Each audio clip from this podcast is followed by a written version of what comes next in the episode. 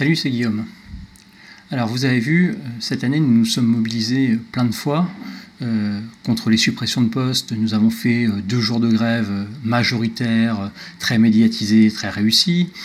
ensuite nous nous sommes mobilisés encore deux jours la semaine dernière pour dénoncer l'accès aux services publics euh, qui disparaît dans notre académie. Et ce travail euh, que nous avons fait, il faut qu'il porte ses fruits maintenant. Parce qu'on voit bien que les attaques euh, de Blanquer, de Darmanin, la réforme des lycées, Parcoursup, tout ça, ça relève d'une même logique. Cette même logique, c'est détruire la qualité des services publics détruire les services publics et donc dégrader la qualité du service public pour pouvoir ensuite la vendre au privé, euh, puisqu'il n'y a pas d'autre euh, idée derrière cela. Euh, on voit bien avec Parcoursup et tous les bugs qui sortent, le côté anxiogène que ça génère, mais le côté anxiogène que ça génère, ce n'est pas pour tout le monde.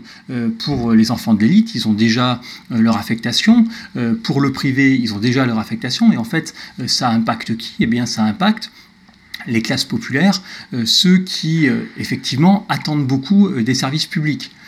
Et donc si on regarde dans notre académie, c'est la même chose pour tous les services publics. L'éducation, elle se fait dans des conditions déplorables. Alors il y a eu quelques petites améliorations de ci, de là, mais on n'a toujours pas de salle climatisée ou ventilée correctement, donc il fait une chaleur déplorable.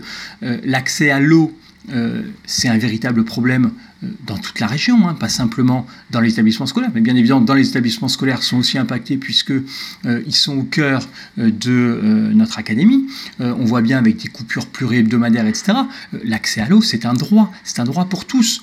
De la même manière que l'accès à la santé, c'est un droit pour tous.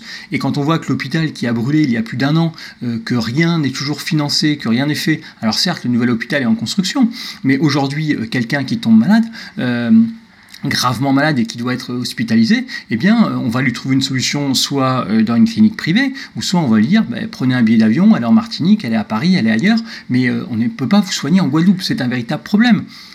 L'accès à l'eau, l'accès à la santé, l'accès à l'éducation, tout cela, ça doit être des services publics de qualité, et cela, ça doit être mis en place par les pouvoirs publics.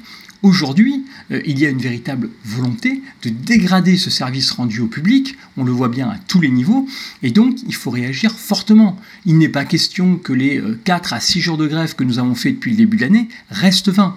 Et donc, euh, pour cela, eh euh, face à la volonté de casser nos statuts, euh, pour garder un service public de qualité, eh on ne peut plus avoir une réponse uniquement corporatiste. Il faut agir avec l'ensemble des fonctionnaires et avec la population qui souffre de cette dégradation des services publics.